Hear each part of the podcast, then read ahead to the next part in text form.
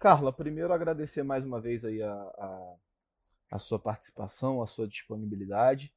É, eu queria começar essa, essa entrevista perguntando para você como foi a, a construção da, da Amazônia Legal no Brasil.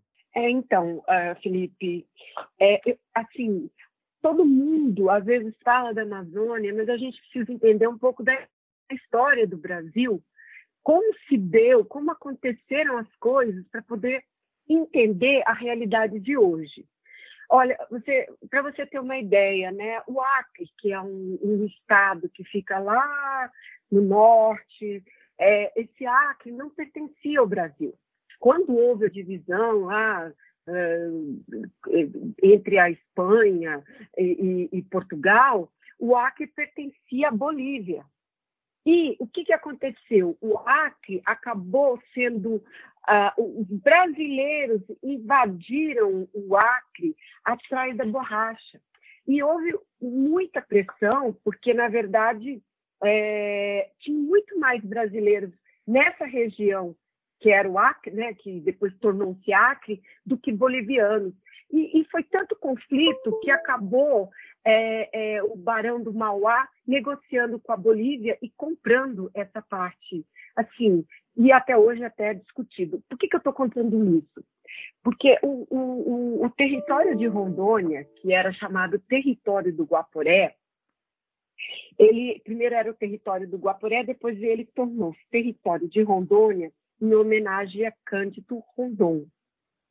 Cândido Rondon foi um, um, um, brasileiro que, sabe, ele, nasceu ali em Santo Antônio de Levegé, que é uma cidadezinha do lado quase de Cuiabá, e, e a mãe dele era índia, e o pai tinha sangue europeu.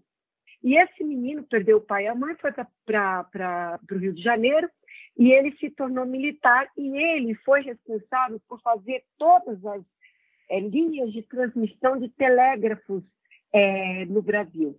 Ele ligou é, o Rio de Janeiro, que é até uh, Porto Velho, que era a capital de Rondônia, que na época não era uma capital, era um território de Guaporé.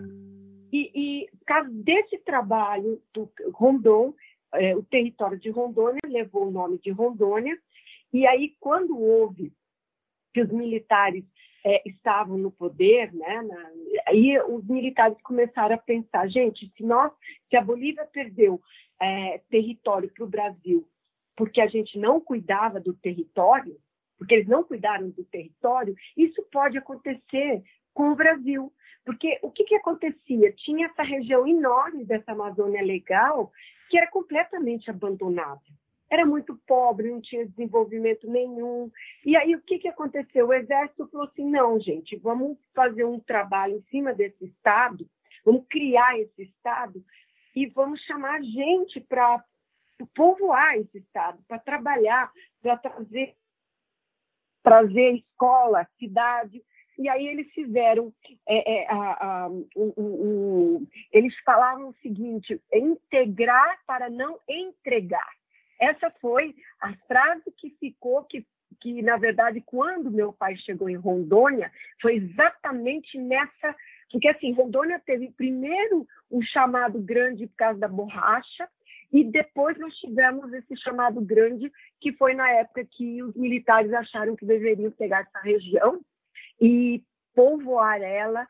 E aí foi assim que nós chegamos lá, que meu pai chegou lá. E, e o que, que aconteceu? Eles pegaram o mapa, tá? o mapa do Brasil, mapa ali daquela região, daquele território, tá? Esse território, só para você ter uma ideia, Felipe, ele se tornou estado em 1982. Eu mudei para Rondônia em 81. Eu estava quando transformou de, de território para estado.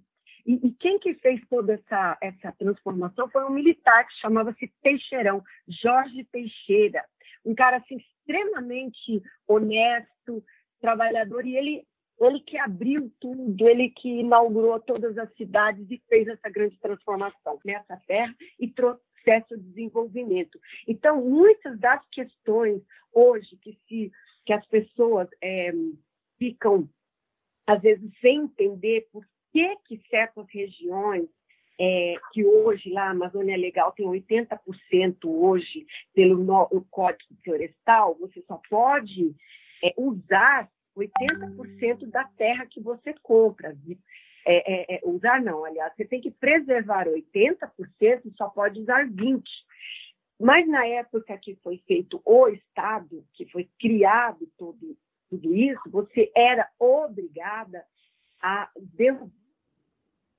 para poder trazer desenvolvimento em cima dessas áreas. Agora, você pergunta assim: foi difícil? Óbvio, porque tudo isso não saiu do governo, saiu da iniciativa privada de chegar lá, fazer essa demarcação, fazer essa derrubada, levar gente. Olha, para você ter uma ideia, o estado de Rondônia veio gente de toda parte do, do, Brasil. O primeiro levante da madeira veio muito nordestino, mas esse segundo, que foi da, da madeira, né, que, que, porque eles tinham as derrubadas e daí tinham que vender essa madeira, veio gente do Rio Grande do Sul, veio gente do Paraná, veio gente de tudo quanto é lugar. E o que, que acontece? É, as pessoas é, tinham a consciência de que você só tinha direito a essa área se você usasse essa área, sabe? Se você é, integrasse essa área, se você produzisse em cima dessa área.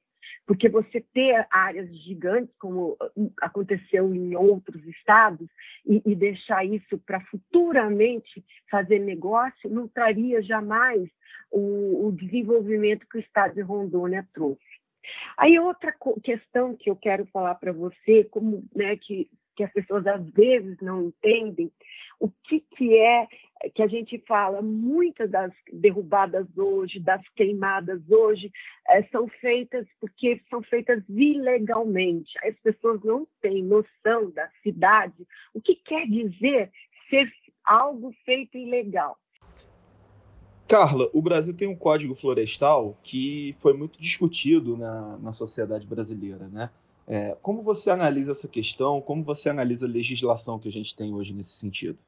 É, esse código florestal, quando entrou, depois de muitas discussões, muita, muita polêmica, e que foi uma coisa que acho que não agradou nem aos proprietários rurais, nem às outras pessoas que discutiam, porque é, muita gente achou que era a mais, outra achou que era menos. Aí eu acho, Felipe, que está o equilíbrio, entende? Porque essa questão de você é, é, não agradar todo mundo quer dizer que não teve lados que foram privilegiados. Teve a, a, a, uma pessoa que foi escutar e houve várias discussões em cima desse Código Florestal. E o Código Florestal hoje é uma das leis mais é, mais punitiva, mais restritiva do mundo, porque você vê nós temos assim, a Amazônia é legal, você tem uma propriedade, você só pode trabalhar 20%, tem que preservar 80%, aí, quer dizer, cada região, e você tem uma série de, de outras é, é, é, obrigações que você tem que fazer, que são coisas sustentáveis, né? Você tem que cumprir as, as funções sociais, você tem que trabalhar na terra, você tem que preservar a terra, você tem que proteger a sua área, você tem uma série de, de, de, é, de tarefas e obrigações que ele faz com o proprietário rural hoje, não posso simplesmente acordar de manhã cedo e falar, oba, hoje eu vou queimar não pode, você sabe, você leva multas, você, você não tem para quem vender. Então, o que está acontecendo? Essas áreas que não foram legalizadas, talvez um dos motivos eu acabei de explicar, porque você pegava uma região, fazia todo um, um, trabalho em cima, mas não era correto, não era, não tinha todas essas coisas hoje que nós temos, que você vê no satélite até o, o cara trabalhando hoje, você consegue visualizar. Antigamente não era assim. Carla, e você é uma pessoa que acompanhou de perto esse processo todo, né?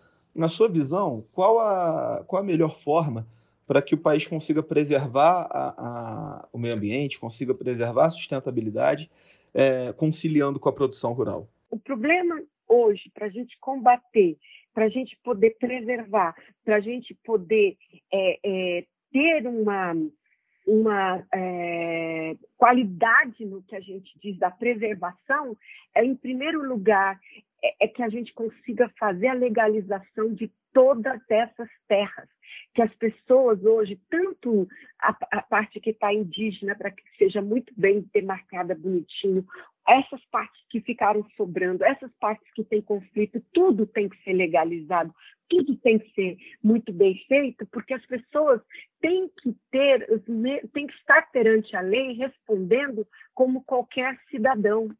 Então, eu acredito que na hora que a gente conseguir, sabe, é, lá no meu estado mesmo, eu tive conversando com pessoas dali, me disseram, olha, Carla, ali ainda tem alguns conflitos.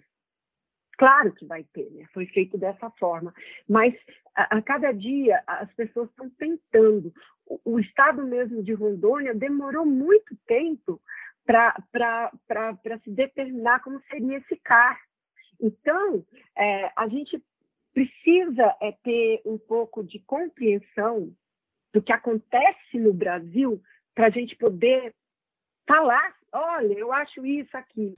E como a tecnologia pode ser uma aliada é, nesse processo de, de, de, preservação e de alinhamento entre sustentabilidade e, e o agro?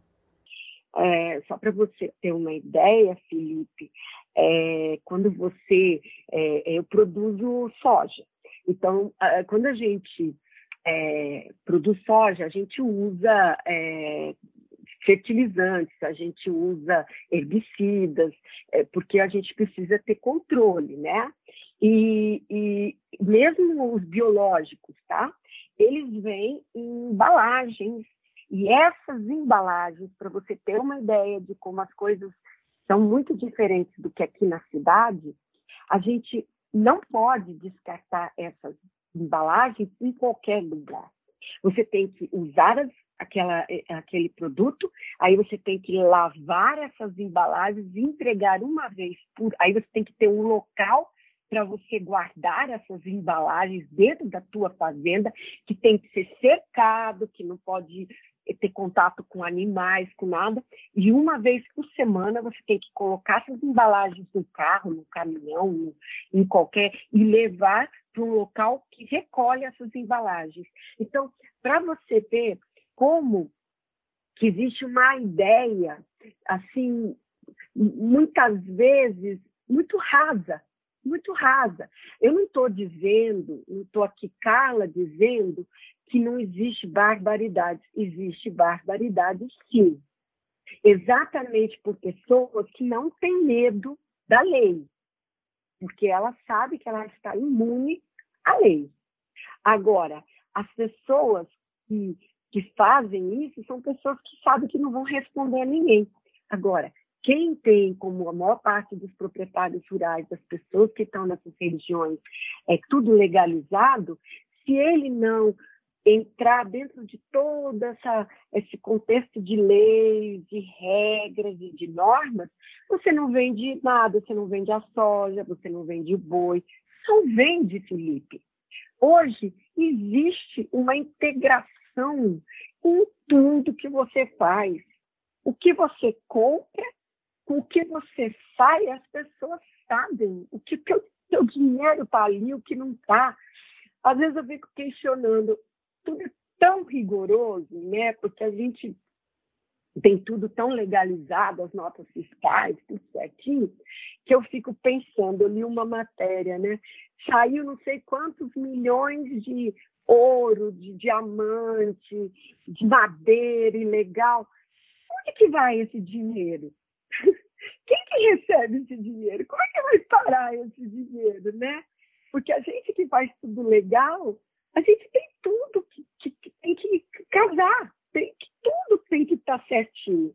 Por isso que eu quero dizer para você que essa construção da Amazônia teria que ser é, analisada por, pelas pessoas que estão aqui na cidade. Por favor, falem, falem, porque eu sou uma pessoa mesmo que quero escutar, eu quero ter essa percepção mesmo, mas eu acho que vocês também tem que ir conhecer as regiões mais pequenininhas dessa Amazônia, Amazônia todinha, legal, para que vocês saibam que essas pessoas vivem e qual a realidade delas.